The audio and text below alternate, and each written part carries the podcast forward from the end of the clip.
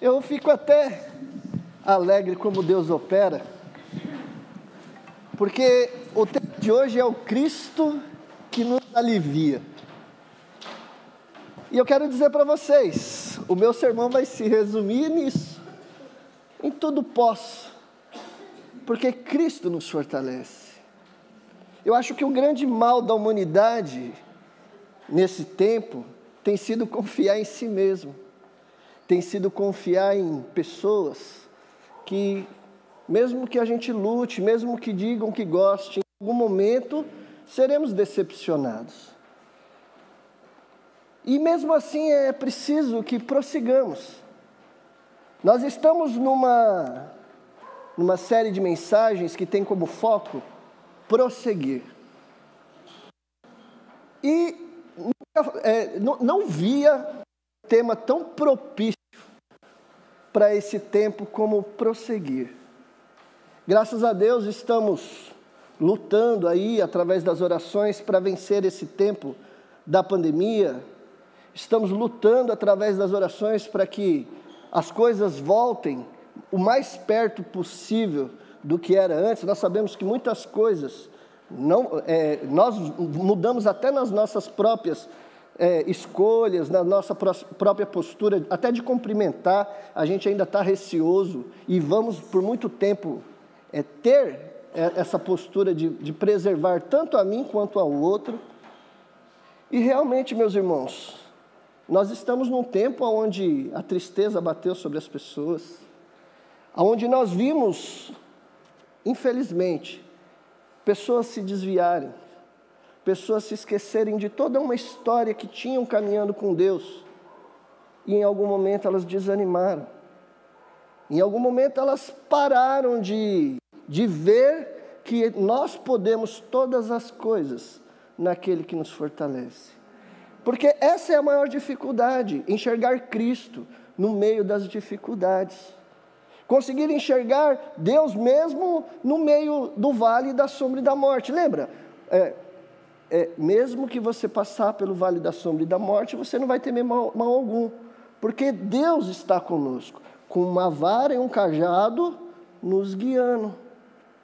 Essa visão que nós temos nesse tempo de dificuldade, nos nossos momentos de luta, de que existe um Deus, que, que não está alheio às nossas dificuldades, que não se perdeu na história, mas pelo contrário, Ele está habitando dentro de nós. Ele está ali nos conduzindo nos momentos de dificuldade e é preciso que a gente enxergue o que está acontecendo à nossa volta, para que nele nós tenhamos esperança. O texto, é, o tema de hoje é o Cristo que nos alivia. Meus irmãos, eu, eu, eu tenho visto tanta, tanta coisa trazendo esperança ao mundo. E a gente vai para o livro de Apocalipse e às vezes a gente fica tão assustado. Quando a gente vê uma sociedade que vive brigando em suas polaridades, onde a gente vê coisa que para mim chega a ser deslealdade humana, onde a gente vê muitos com tanto e tantos com tão pouco, e as pessoas continuam vivendo como se isso não fizesse diferença alguma. E de um lado a gente tem um grupo que está se realizando com coisas, e do outro lado nós temos um grupo que está sofrendo por coisas simples, por coisas que seria até sem custo de verdade, se as pessoas realmente partilhassem, se as pessoas realmente se importassem. Porque eu não consigo cuidar do mundo inteiro, mas eu consigo cuidar de uma pessoa. Eu e a minha família conseguem atender. Nós sabemos que existem muitos necessitados aqui na nossa região, no nosso mundo, mas não é tanto quanto as pessoas que estão, pelo menos têm condição de ajudar de uma certa forma. Então, nós precisamos olhar com esse olhar de amor, porque é isso que vai fazer com que o mundo, com que as pessoas criem esperança. Meus irmãos, só através de Jesus Cristo é que a gente pode realmente ter essa esperança. O versículo que foi me dado hoje está em Mateus capítulo 11, versículo 28. Mateus capítulo 11, versículo 28. Na minha versão diz assim: Vinde a mim, todos os que estáis cansados e oprimidos, e eu vos aliviarei. Meus irmãos, a gente precisa ser forte. A gente precisa lutar como se como se Jesus Cristo viesse daqui a pouco. Eu fico. A gente está em época de competições e a gente tem visto o quanto um atleta, nos seus últimos momentos de competição, seja no taekwondo, seja em qualquer modalidade esportiva, os últimos segundos da competição é o momento em que ele usa a maior parte da sua energia. Até na corrida, a gente vê, nas corridas de longa distância, eles correm que, às vezes a gente até brinca e fala assim: ah, nessa velocidade até eu consigo correr, mas eu quero ver você caminhar nessa frequência 45 quilômetros, que é de uma maratona. Então existe um preparo, existe uma lógica para tudo, e nesse momento, meus irmãos, a gente precisa estar preparado. A gente precisa, meus irmãos, entender que existe um caminho a ser percorrido e que nesses últimos momentos, antes da vinda de Cristo, é o momento certo, é o momento propício para que a gente use as nossas forças. Nós não podemos ficar brincando mais de ser cristão. É preciso que o nosso coração, em primeiro lugar, não se esqueça de que Cristo é o nosso Senhor. É preciso que nos lembremos de todo o relacionamento que aconteceu desde o momento em que fomos chamados é, por Cristo, desde o momento da nossa conversão. Nós tivemos tantas, é, tantas coisas nos tocaram. Essa semana, eu, a semana não, tem uns 15 dias, eu ouvi uma música que é, é o nome é, em inglês eu não vou me ousar pronunciar, mas a música fala assim: é, um milhão de pequenos milagres. E eu, eu chorei. Eu, eu, sou, eu sou meio bobão para essas coisas e eu choro muito, porque uh, o louvor tem tocado muito na minha vida ultimamente. Até brinquei esses dias. O louvor tem me tocado tanto, tanto que eu tenho chorado mais do que me alegrado tanto no louvor, mas é um choro de alegria. E na música, a, a música falava que enquanto eu, eu, ouvindo a música, eu vi eh, ele falando sobre pequenos milagres que acontecem todos os dias na nossa vida. E eu sonhando e conversando com Deus, e, e, nos meus sonhos, porque a minha forma de conversar com Deus é igual a gente está conversando aqui, eu vou conversando com Ele, e vou ouvindo a música, e vou, falar, e vou, e vou conversando com Ele. E eu lembro que eu falava assim, meu Deus, como que a gente não percebe? Tantas coisinhas pequenas, que acontecem todo dia.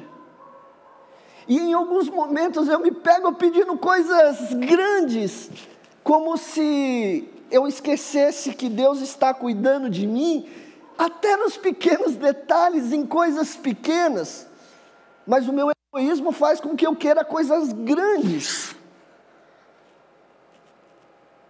Isso tem gerado no mundo uma tristeza sem medida. Porque quando a gente deixa de ver a mão de Deus cuidando todo dia, quando Ele te dá o sustento, quando Ele vem é, é como uma mão de apoio de um amigo, quando Ele vem através de um socorro, de qualquer forma, quando a gente deixa de, chegar, de enxergar a mão poderosa de Cristo nas nossas vidas, o que vai ocupar o lugar de, dessa percepção é a sensação de solidão. Porque se você só quer ver Deus nas coisas grandes, você vai ficar um frustrado. E você vai passar uma vida inteira vivendo apenas de coisas pontuais. Apenas de coisas que, que Deus, eu acredito no meu Deus e acredito que Ele é um Deus de coisas grandes. Na verdade, Ele é o Deus do impossível. Mas Ele também cuida das nossas vidas nessas pequenas coisas. O chamado que nós vemos aqui em Mateus capítulo 11 é: Vinde a mim. E eu confesso para os irmãos que talvez seja o maior desafio é ir para Cristo todo dia. Porque às vezes a gente se pega na postura de eu sou cristão, ou eu vivo Cristo. E hoje, hoje pela manhã eu estava, nós, nós tivemos uma reunião com o pastor Stênio Regan, que é, o, é um pastor da nossa ordem, e ele estava citando o grande filósofo, filósofo Zeca Pagodinho, porque o mundo gosta de deixar a vida levar. Infelizmente, nós temos visto pessoas deixando a vida levar, e a vida leva eu. Seguir a Cristo é escolha, nunca foi por obrigação. E a maior discussão que, para mim, eu vejo no Evangelho é que se realmente a gente tem duas escolhas, e eu brinco com as pessoas, dizendo que a maior mentira que foi pregada é que nós temos duas escolhas: céu ou inferno. Quando a palavra diz que todo aquele que crê tem a vida eterna, mas quem não crê já está condenado, então eu só posso fazer uma única escolha, porque na outra eu já estou. Eu já nasci condenado pelo pecado. E eu já nasci condenado a morrer a morte eterna, e a única coisa que eu posso fazer na vida para mudá-la é escolher a Cristo Jesus. E esse chamado de e esse chamado de Mateus 11, ele engloba todas aquelas pessoas que realmente em um certo momento da sua vida se sentiu assim perdido, se sentiu assim é, é, é, sem ser preenchido por coisas, sem estar ligado a, a, sem estar ligado verdadeiramente a alguma coisa que realmente tenha importância. Nesse texto, nesse texto a gente vai ver é, João, no começo do capítulo 11, a gente vai ver João, ele vai enviar, João ele está preso lá no cárcere, ele vai ouvir mensagens do que Cristo está fazendo. E ele vai pedir que dois, dois discípulos, que alguns discípulos, vá e faça uma pequena pergunta para Jesus. Jesus, é o Senhor aquele que vai vir? Ou a gente vai ter que esperar outro? Essa pergunta tem sido discutida muito. Porque João era, era um grande servo era um grande, é, é, é, era um grande discípulo de Jesus Cristo. E a pergunta, por que, que ele vai fazer? Ele está duvidando? Será que quando João faz essa pergunta, é o Senhor mesmo? Será que ele está duvidando? Não é isso, meus irmãos, é que Jesus Cristo ele veio contra todas as expectativas. Enquanto o, o, povo judeu esperava alguém que viesse com uma força, com poder, que tomasse do Império Romano, que estabelecesse o povo novamente, um novo governo, porque essa era a visão judaica de domínio de Deus. Jesus aparece amando. E a discussão mais para frente que Jesus traz é: as pessoas olham para João Batista e vão chamar ele de louco porque ele está num lugar diferente de onde um líder espiritual deve estar, que seria lá no templo. E de repente, a, a João Batista no deserto começa a mudar toda aquela estrutura, porque as pessoas deixam de ir ao templo, as pessoas deixam, param de ir e começam a ir ao deserto. Meus irmãos, pare e pensa. Como as coisas estão desconexas estão perdidas.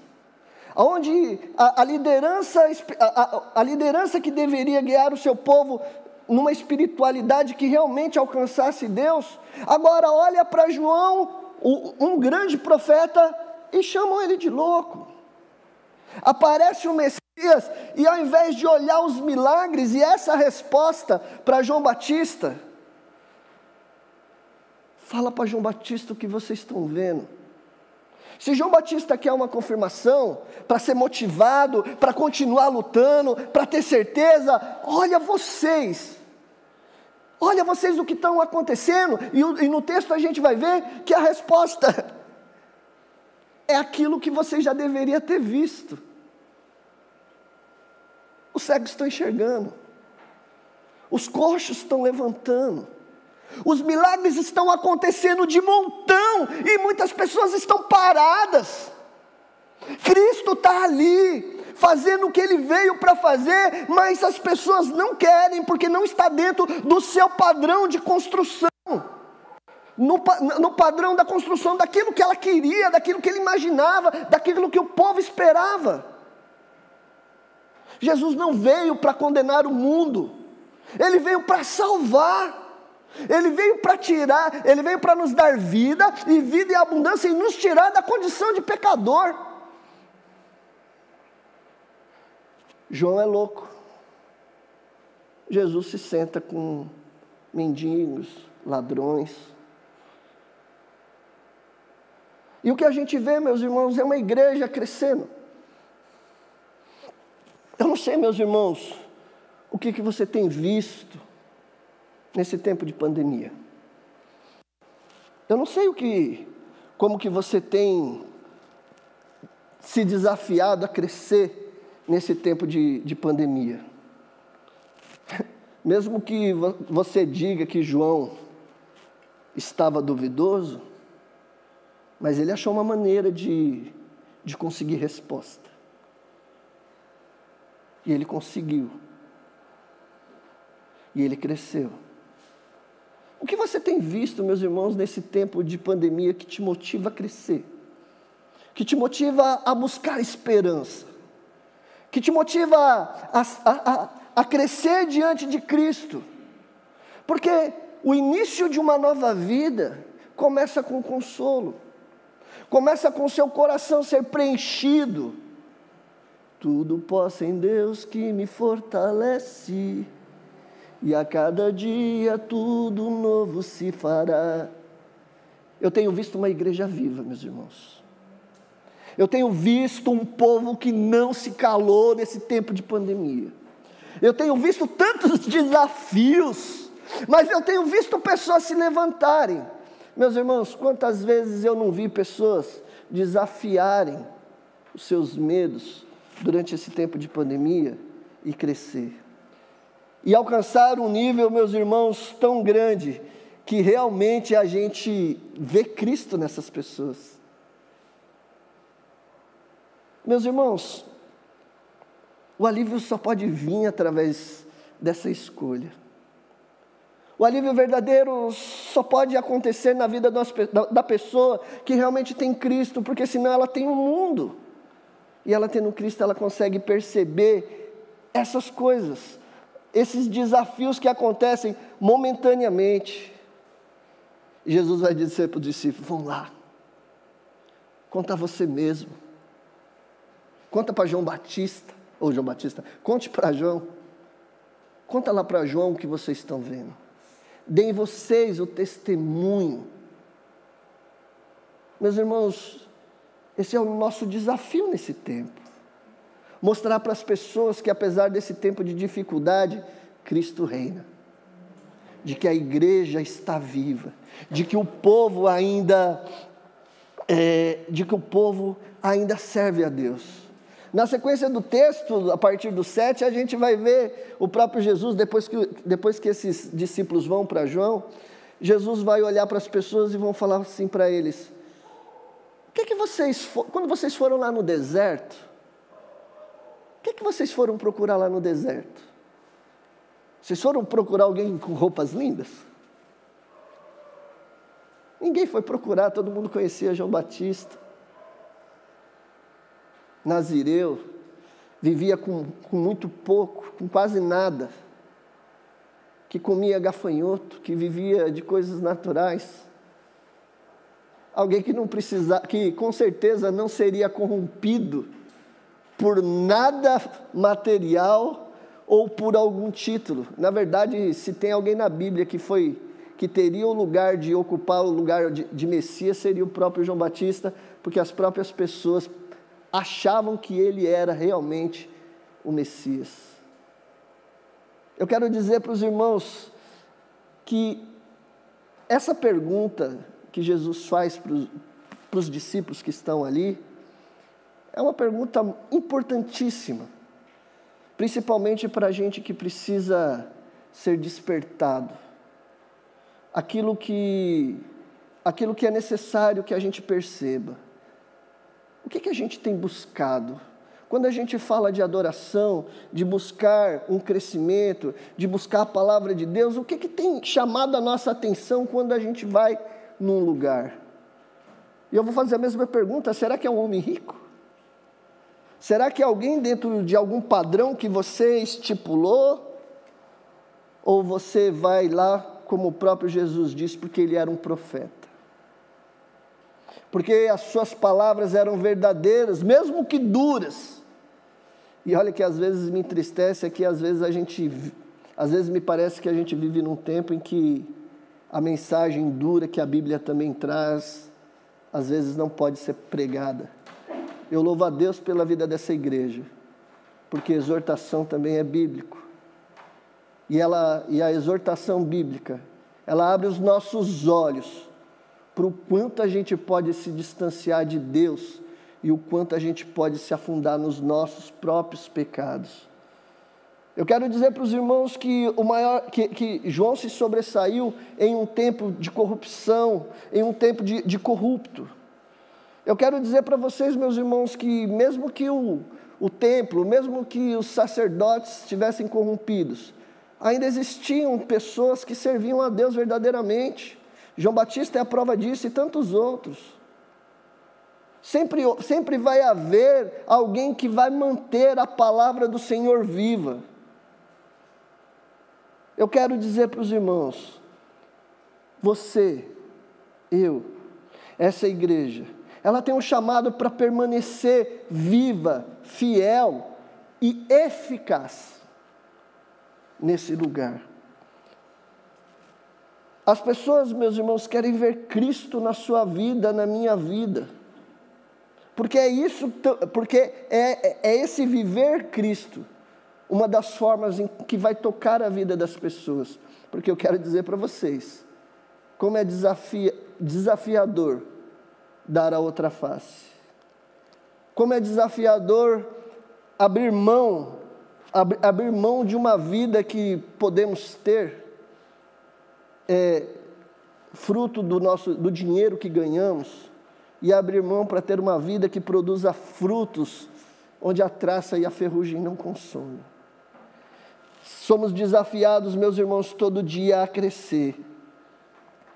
Vinde a mim, os que estáis cansados e oprimidos. São essas pessoas que, que vivem nesse mundo onde o lugar que deveria adorar a Deus não faz. Um ambiente onde as pessoas que realmente servem a Deus são vistos por todos como loucos. Será que parece os tempos de hoje? Você consegue perceber o que o mundo fez e o que o mundo sempre vai fazer? Nós sempre seremos chamados de loucos, meus irmãos. É por isso que ele termina dizendo: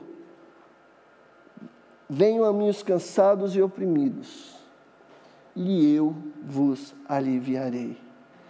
João vai receber, João está oprimido, está triste. E a mensagem que vai a ele traz um verdadeiro alívio, traz um novo despertamento, traz uma nova história. Nessa noite, meus irmãos, eu quero que você faça uma reflexão é, é, na sua vida e pense: e pense: é, o que você sonha para hoje? O que você sonha para amanhã? O que você sonha em fazer por Cristo, pela vida daquelas pessoas que te cercam? O mundo, meus irmãos, o que a gente vê no, no próprio texto é que o mundo quer festa. O mundo, o mundo só, é, só se empolga, só se motiva por coisas que realmente vão, vão, vão distanciar a gente de Deus. Eu quero dizer para os irmãos, o versículo 20 diz assim: E então começou ele a lançar o rosto às cidades onde operou a maior parte dos seus prodígios, e, e, e, e prodígios, o não se haver, por não se haverem arrependido. Depois que Jesus Cristo narra isso, ele olha para Corazim, Betsaida e começa a se lembrar de tudo que ele fez naquela região. Meus irmãos, a maior parte dos milagres foram feitos naquele lugar. Grandes milagres. E olha, meus irmãos, que no início, quando eu falei assim, o que você tem visto, e eu falei sobre o que eu tenho visto na igreja, é porque se nós não estivermos com os olhos abertos, a gente não vai conseguir ver nada. Assim como Paulo, uma das maiores frustrações de Paulo, e algumas pessoas dizem que até o próprio espinho na carne é, o, é, é, é, é pelo motivo dele ter tentado tanto pregar o evangelho para o seu povo e o seu povo não ter ouvido. Você imagina o que é você lutar uma vida inteira para resgatar vidas, assim como Jesus fez é, em Corazim, em Betsaida? Assim como Paulo vai fazer durante toda a sua história. É, é, é em, quando você lê o livro de Atos, você vai ver que ele sai de uma sinagoga e entra outra, e, e, e, e, lutando, e pregando, e discutindo, tentando fazer com que as pessoas entendam que Jesus Cristo é o Senhor e mesmo assim ele é apedrejado, ele vai ser preso, ele vai sofrer. Aí quando você olha para Jesus, ele também vai. Não é a regra, meus irmãos, mas a palavra do Senhor diz assim: que no mundo vocês vão ter aflição. Mas existe uma palavra de esperança. Venha-me os cansados e oprimidos, e eu vos aliviarei existe em Cristo, tanto em Mateus 11, tanto em qualquer outro texto bíblico que fale sobre a dificuldade da vida espiritual, sempre vai haver uma parte de esperança, uma parte que vai produzir nas nossas vidas um sentimento de não estar abandonado e nem perdido. Nós podemos até estar perdidos, cansados, eu quero dizer para os irmãos que às vezes realmente a gente pode cansar. E não é por isso, e não é à toa que a Bíblia diz que é melhor que sejam dois, porque se um cair, o outro levanta. Meus irmãos, nunca eu eu eu Cido, nunca precisei tanto de você como eu preciso hoje. Porque quando o tempo está mais difícil, é quando a gente precisa mais um do outro. É nos momentos de maior dificuldade é que a gente precisa se dobrar e, e orar mais a Deus. Como Tiago, no capítulo 1, diz que isso produz fé, produz esperança. Abram seus olhos, meus irmãos, mesmo em meio a essas diferenças. É, busque por é, buscar valores errados vai produzir vitórias erradas. Lutas erradas produzem ganhos é, mentirosos. O que você procurava, meus irmãos? É, é o que Jesus vai dizer, né? O que você procurava quando foi lá no deserto? Que você, meus irmãos, realmente, quando for ao encontro, quando você realmente estiver procurando algo que console seu coração, que fuja dos padrões perdidos que existem, quando você realmente escolher e buscar alguma coisa, que, essa, que esse algo que você procure seja um relacionamento, seja um relacionamento verdadeiro com Cristo. Seja algo que realmente produza na sua vida uma mudança de vida, que o seu coração esteja aberto e pronto para ver essas coisas que vão acontecendo durante todos os dias, durante todo o tempo, que realmente provam que Cristo é o Senhor que, que que cuida até dos pequenos detalhes. Lembra de Mateus capítulo 6? Por que, que você está preocupado com o dia de amanhã, com o que você vai comer, com o que você vai beber? É isso, essa a mensagem. Às vezes a gente fica perdido, às vezes a gente fica caminhando sem direção, é, esperando, esperando que esperando ganhos, vindo, vindo de lugares sem planejamento. Meus irmãos, lutem. Lutem. Lutem para enxergar Cristo. E no final do texto, meus irmãos, Jesus vai dizer assim: Tomai sobre vós o meu jugo e aprender de mim, que sou manso e humilde de coração, e aí encontrarás descanso para a vossa alma. Você acha que Jesus Cristo não chorou? Jesus Cristo também chorava muito. Me lembro de um texto que ele, eh, eh, depois de pregar, ele rodeia o mar, ele sobe no morro e o povo segue beirando o mar. E, e o texto diz que quando ele olha lá de cima, ele se compadece e vê o povo como ovelhas sem pastor. Eu fico imaginando Jesus Cristo chorando naquele momento, porque ele, ele senta num lugar para descansar um minuto e ele vê as pessoas perdidas, procurando uma saída. A gente vê aqui em Mateus capítulo, em Mateus capítulo 6, lá no Sermão do Monte, Jesus agindo da mesma forma. Olhando para aquelas pessoas, preparando elas, porque logo ele vai embora e trazendo para e, e, e pregando para eles, ensinando eles sobre aonde realmente colocar a sua esperança e como realmente, na verdade, é um, é, é, é, é, um, é um ensino de como viver cada dia na dependência de Deus. Não se preocupe com amanhã. Comece a prestar atenção nos detalhes, nas pessoas que estão à sua volta, nas coisas que acontecem pequenas, porque a gente só pode viver um dia de cada vez, porque você não pode viver o dia de amanhã, porque Cristo vai voltar hoje, logo, daqui a pouquinho. E se a gente não abrir os nossos olhos, se a gente não conseguir perceber Deus agindo nas nossas vidas, infelizmente, meus irmãos, a nossa vida será muito triste. A mensagem de hoje, toda, é de um Cristo que está pronto, está de braços abertos, para te tirar desse sofrimento, para te tirar dessa tristeza, para te tirar desse lugar de perdido e para que você ache o, o seu lugar, para que você ache a direção. E aí sim, você vai se aliviar, porque você já não vai ter mais o peso da culpa, você já não vai ter mais no coração o peso dessas lutas, dessas falsas lutas que só produzem frustração nas nossas vidas. E você vai aproveitar as, até as pequenas coisas. Você vai conseguir enxergar a mão de Deus nas pequenas coisas e vai ver o quanto Deus está muito mais perto do que a gente imagina.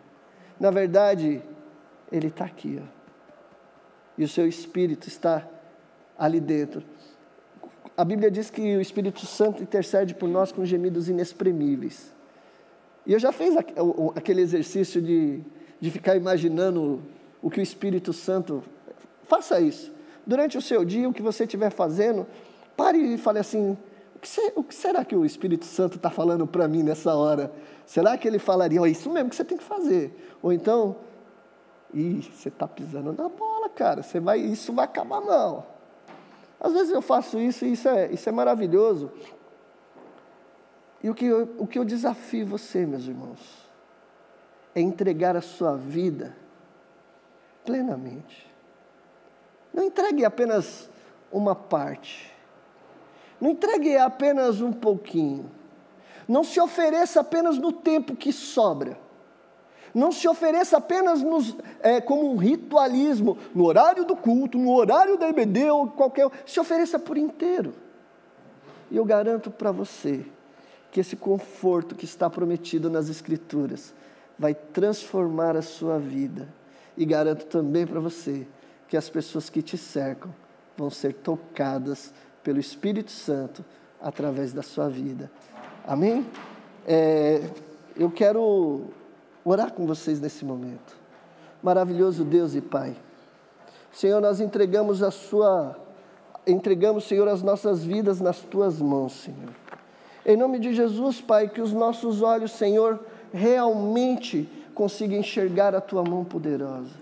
Espírito Santo de Deus, opere as suas maravilhas, Senhor, nas nossas vidas, Senhor, para que possamos ser incomodados, Pai, a estar despertados para a tua obra, para as tuas coisas, para abençoar as vidas, Senhor, nesse tempo de dificuldade. Espírito Santo de Deus, tome conta das nossas vidas, Senhor, e que o nosso coração trema diante de Ti, e que a nossa alegria, Senhor, cresça diante de Ti, e que em nome de Jesus as pessoas conheçam ao Teu precioso nome através das nossas vidas. Nós nos entregamos nas Tuas mãos, no nome maravilhoso de Jesus Cristo. Amém. Deus abençoe, meus irmãos.